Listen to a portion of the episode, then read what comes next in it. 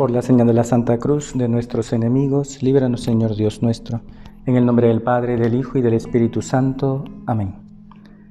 Señor mío y Dios mío, creo firmemente que estás aquí, que me ves, que me oyes. Te adoro con profunda reverencia. Te pido perdón de mis pecados y gracia para hacer con fruto este rato de oración. Madre mía Inmaculada, San José, mi Padre y Señor, Ángel de mi guarda, interceded por mí. Una vez más nos reunimos en torno al Señor después de este tiempo de cuarentena selectiva. Selectiva porque unos días elegidos, unas provincias elegidas, pero lo mejor es que el Señor pues nos ofrece una oportunidad para estar con Él, acompañarle en las vísperas de una fiesta tan importante, la fiesta de Pentecostés la fiesta del Espíritu Santo. Y es ciertamente un motivo de alegría el poder eh, reunirnos en torno a este rato de oración para que pues, sea el Espíritu Santo el que trabaje en nuestras vidas. Es verdad que Dios se hace presente de muchas maneras. Así lo dice el Concilio Vaticano II. Dios está presente pues en su palabra. Cuando escuchamos la palabra de Dios, ahí está Dios que nos habla. Dios está en el prójimo. Todo lo que ustedes hicieron con uno de estos pequeños, conmigo lo hicieron. Allí está el Señor. Dios también está en la Eucaristía, obviamente es la presencia viva, real, verdadera. Y por eso cuando venimos al sagrario a presentarle al Señor nuestras penas, nuestras alegrías, a ponernos a sus pies, es que reconocemos que en cada sagrario está Jesús. Qué maravilla el saber que pues el Señor nos acompaña y que podemos visitarle. Justamente eh, en la parroquia estamos terminando una capilla del Santísimo. No les digo que se van a morir de envidia, porque la capilla que ustedes tienen es bien bonita, Pero un poquito sí, porque la verdad es que está quedando bien bonita. Y, la gente está muy contenta. El saber que va a haber una nueva casa para Jesús. Es verdad que en las parroquias pues está el sagrario y, pues lo normal, ¿no? Pero, pero tener una capilla del Santísimo, un lugar que esté abierto y que podamos visitar y disfrutar de su presencia real, pues eso llena el corazón de alegría. Y la verdad es que yo también estoy muy contento porque este, cada vez que puedo a las señoras que van a la misa, sobre todo a las que van a diario, les abro la capilla y digo, mire, aquí está, ya hemos pulido el piso, mire, ya hemos puesto esto, mire, el sagrario va a llegar en tal fecha y, ya, hemos escogido este color. Y, y así, entonces uno está ahí como con juguete nuevo, ¿no? Eh, pero es que es bonito pues, poder tener una casa para Jesús. Y es que, lo hemos dicho, su presencia es verdadera. Él está allí. Pero también hay otra manera en la que Dios se hace presente en nuestras vidas. Es a través de la acción del Espíritu Santo. Mañana leeremos la secuencia del Espíritu Santo en Beni Creator. Y justamente una de sus estrofas lo dice, la segunda, ven dulce huésped del alma, descanso de nuestro esfuerzo, tregua en el duro trabajo, brisa en las horas de fuego, gozo que enjugas las lágrimas y reconforta en los duelos. Entra hasta el fondo del alma, divina luz y enriquecenos. Si lo leemos, no lo vamos a hacer todo, pero si lo leemos con calma, ¿qué le estamos diciendo al Espíritu Santo? Que venga a nosotros. Así como mm, Dios viene a nosotros a través de la Eucaristía y cada día lo recibimos, también el Espíritu Santo viene a nuestro corazón. San Efraín el Sirio es un diácono de la Edad Antigua, decía que cuando comulgamos, así lo decía él, comemos fuego, refiriéndose al Espíritu Santo. Es verdad que cuando comulgamos recibimos el cuerpo, la sangre, el alma y la divinidad de nuestro Señor Jesucristo. Pero la teología nos enseña que donde está el Padre está el Hijo, donde está el Hijo está el Espíritu Santo. De alguna manera recibimos al Espíritu Santo. Pero los días litúrgicos tienen una característica, que actualizan los misterios, los hacen presentes.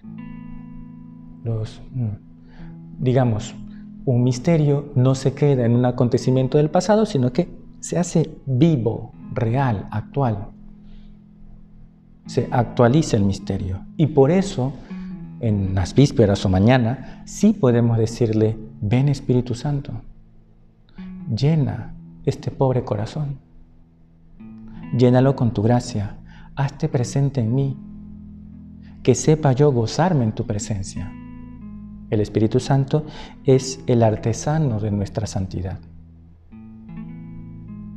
Y en esta tarde y mañana el día entero, pues qué bueno sería que tengamos como jaculatoria esto.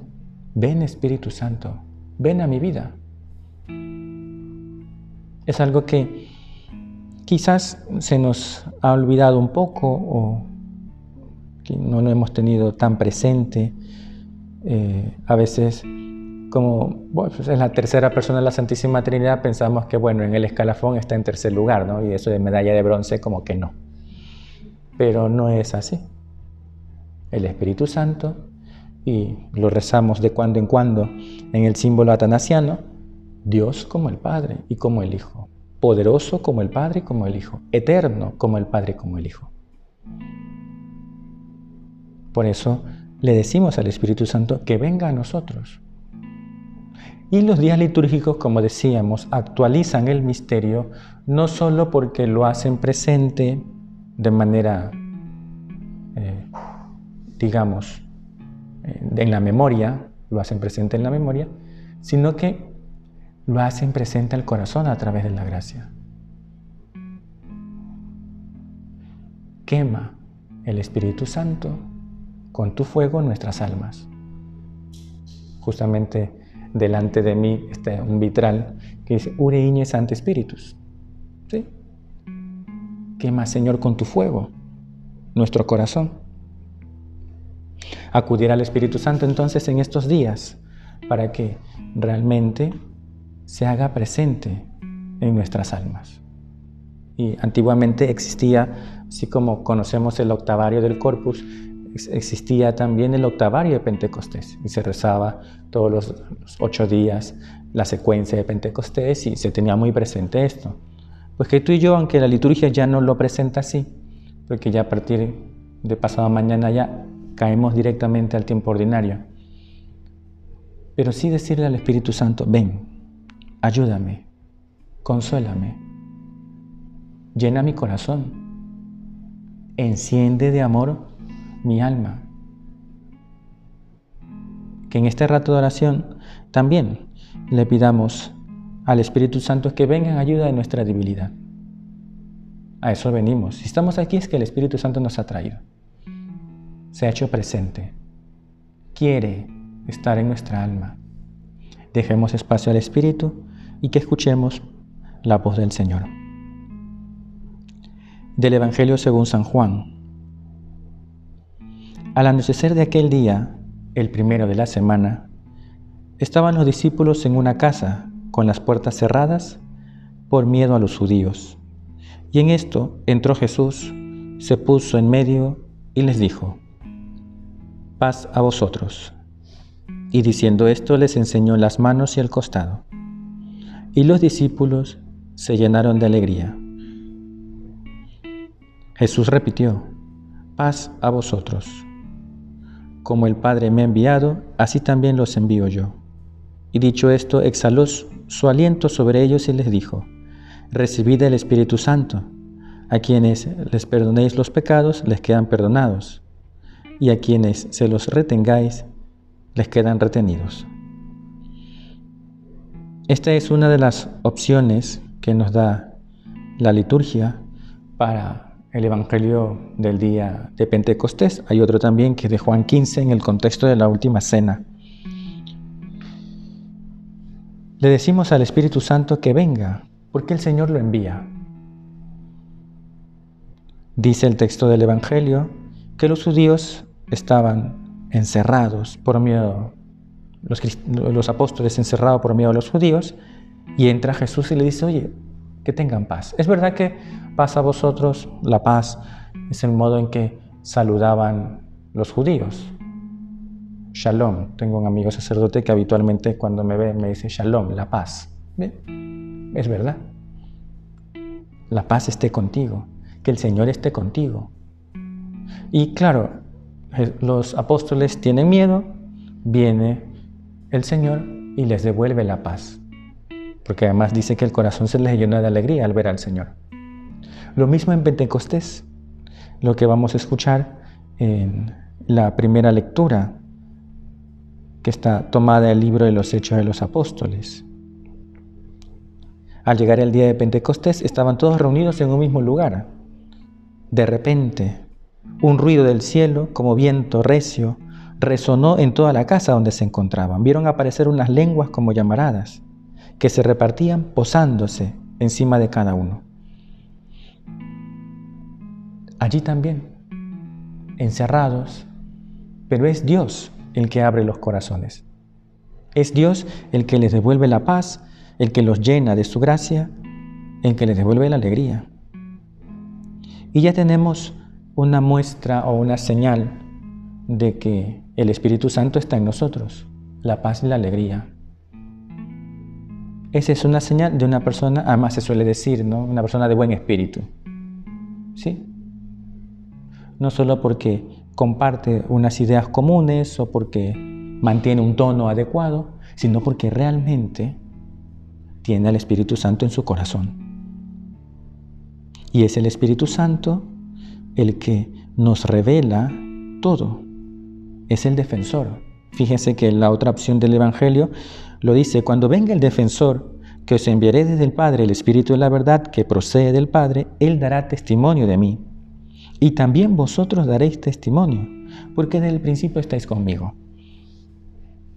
Es el Espíritu Santo que a los apóstoles, tristes, asustados, les llega al corazón, les levanta el ánimo, les llena de alegría y se convierten en testigos. Y es verdad, al leer la primera lectura, no, lo hemos leído todo, pero conocemos ¿no? cómo se llenaron del Espíritu Santo y salieron a anunciar, a dar a conocer que Cristo estaba vivo. Es que la alegría y el testimonio van de la mano.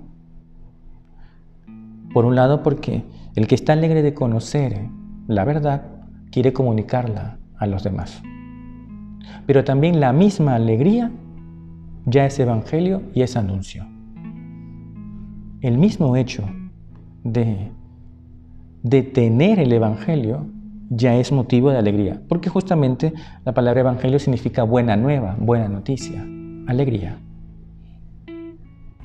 Somos testigos de Cristo y es el Espíritu Santo el que viene en ayuda de nuestra debilidad.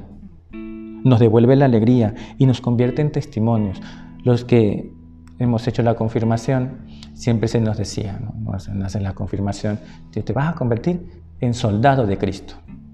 Pues es verdad. Un soldado que da testimonio. Que dice, oye, he recibido al Espíritu Santo, soy testigo de Jesucristo.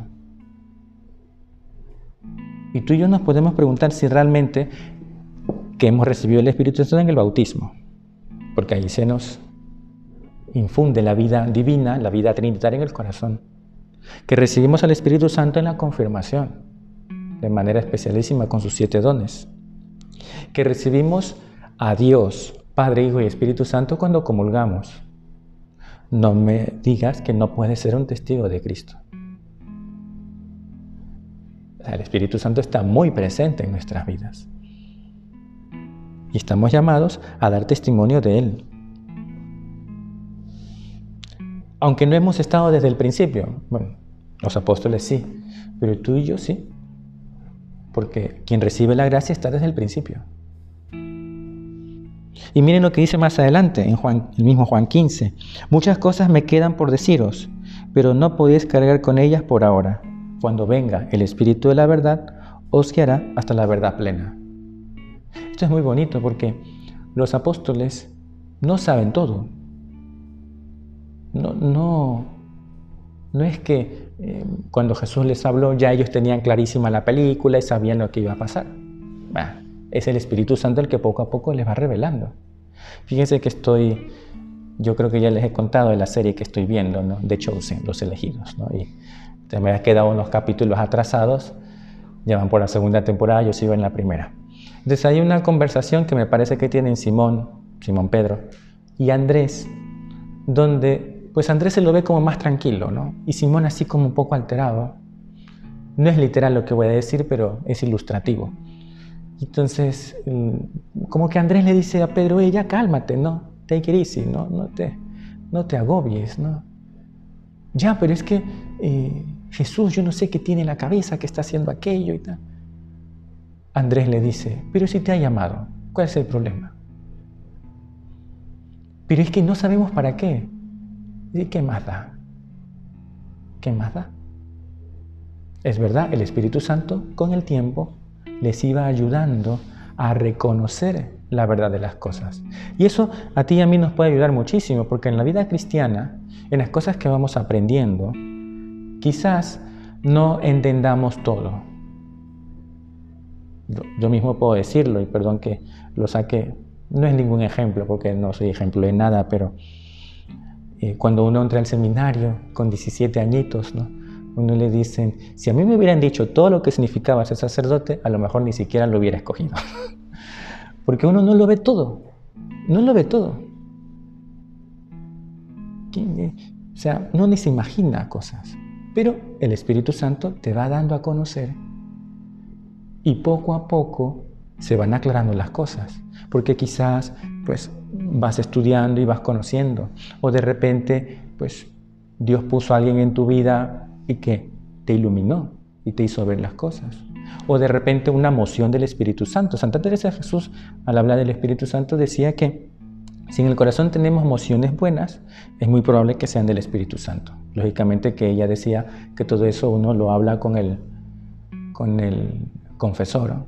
Decía ella, así le llamaba a su director espiritual, y ya, pero dice, una emoción del Espíritu Santo, pero es el Espíritu Santo el que va dando a conocer poco a poco las cosas.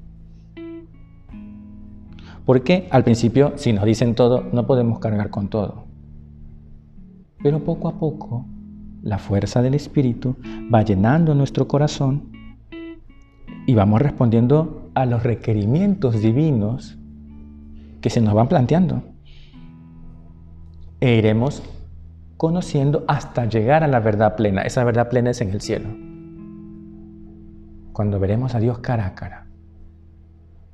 Qué ganas de ir al cielo. Pues lo que hable el Espíritu no será suyo, hablará de lo que oye y os comunicará lo que está por venir. Les dará a conocer las cosas, es lo que dice. Por eso tampoco hay que desesperarse cuando en la vida cristiana a veces las cosas no nos salen como uno espera. Ya el Espíritu Santo te ayudará, invócalo, pídele luces. Pero así para toda la vida hay gente que invoca al Espíritu Santo para los estudios, para que les ilumine. Bueno, ojalá pueda hacer algo, ¿no? Porque esa es la gente, eh, ya lo, de última carta al Espíritu Santo, para que a ver si sale, ¿no? a ver si apruebo, ¿no? pero bueno, nosotros no haremos así. Lo invocaremos siempre, lo tendremos presente, porque en los momentos de dificultad está Él para ayudarnos a cargar con lo que no podemos, para llegar a la verdad plena, poco a poco. Esa acción del Espíritu Santo presente en nuestras vidas. Y sí podemos decirle al Señor, ven Espíritu Santo, Conviérteme en tu testigo. Ayúdame a cargar, ayúdame a conocer y a llegar a la verdad plena. Aquello que yo no puedo soportar, ven Espíritu Santo, dame tu fuerza. Y es verdad que mañana sí se puede decir, porque la liturgia lo hace, vendrá el Espíritu Santo a nuestro corazón. Hay que creérselo, ¿eh? A veces cuesta un poco porque uno dice, oye, no lo siento. Hay muchas cosas en la vida que no vamos a sentir. Pero viene. Si el corazón está dispuesto, viene el Espíritu Santo. Estamos dispuestos entonces a recibir al Espíritu Santo en nuestras vidas, a invocarle para que nos fortalezca en los momentos de dificultad, de tentación, a que nos ilumine cuando las cosas se vuelven un poco oscuras. Invocarle siempre. Así una cosa muy práctica, por ejemplo, es cuando vamos a hacer la lectura del Evangelio o de la, de la Escritura, de la palabra de Dios. Y hay a veces que no entendemos cosas. Ven Espíritu Santo. Ayúdame a entender. A lo mejor no nos ayuda, pero bueno, ya lo hemos pedido. Y en algún otro momento aparecerá su luz. Y a veces el Espíritu Santo aparece en momentos en que menos uno espera. ¿Cuánta gente ha contado a veces que que sin sentir nada raro, ¿eh? tampoco se trata de, que siempre el Espíritu Santo aparezca como en Pentecostés, ¿no? Imagínate, sería susto a cada rato, ¿no? Pero, pero sí que puede hablar a través de aquellas personas que Dios pone a mi lado. O puede decirnos cosas que no imaginábamos. A veces sucede, y a nosotros los sacerdotes nos pasa muy seguido, que la gente dice, Padre, esa homilía que usted dijo el cuarto domingo de cuaresma y tal, dice que, ¿se acuerda? Yo, no me acuerdo de nada. Pero es que usted dijo esto, esto. A veces uno sí se acuerda y uno interiormente dice, yo no dije eso. Pero no es que esa persona entendió. Es lo que el Espíritu Santo le hizo entender. Eh, con esto del confinamiento del año pasado, al transmitir las meditaciones y las misas, muchas quedaron grabadas y siguen allí. Y me decía una señora, que se había ido a una de las meditaciones de no sé qué día, del tiempo de cuaresma y tal, no sé qué, y usted dijo esto, aquello, aquello. Digo, ah, sí. Yo dije eso. Qué bien. La verdad es que es muy difícil acordarse, ¿no? Ahí es cuando uno hace trabajar horas extras al Espíritu Santo. Y a veces nos puede hablar. Recuerdo una vez eh, estaba yo, era en, este tiempo de confinamiento, creo, no me acuerdo muy bien, pero sí me tocó ir a ver a una pequeña niña que estaba grave en el hospital. De sus papás eran amigos eh, de mi hermana. Y entonces este, me llama mi hermana y me dice, oye, ¿sabes que tengo unos amigos cuya hija está bien grave en el hospital? ¿Tú puedes ir? Era una niña, yo creo que dos, tres años. Dije, pero bueno, oye, si ya, ya está bautizada. Este, sí, ya está bautizada. Pensaba yo, digo, bueno, a ver, darle la unción de los enfermos la niña se le podría dar, pero... Y si bien estaba grave, pero bueno, pecado no tiene, son dos añitos, algo así, ¿no? Una chiquita, ¿no? Entonces digo, oye, pero es que ya está bautizada y tal, y sé qué. Y me dijo, tú tienes que ir, para eso eres cura.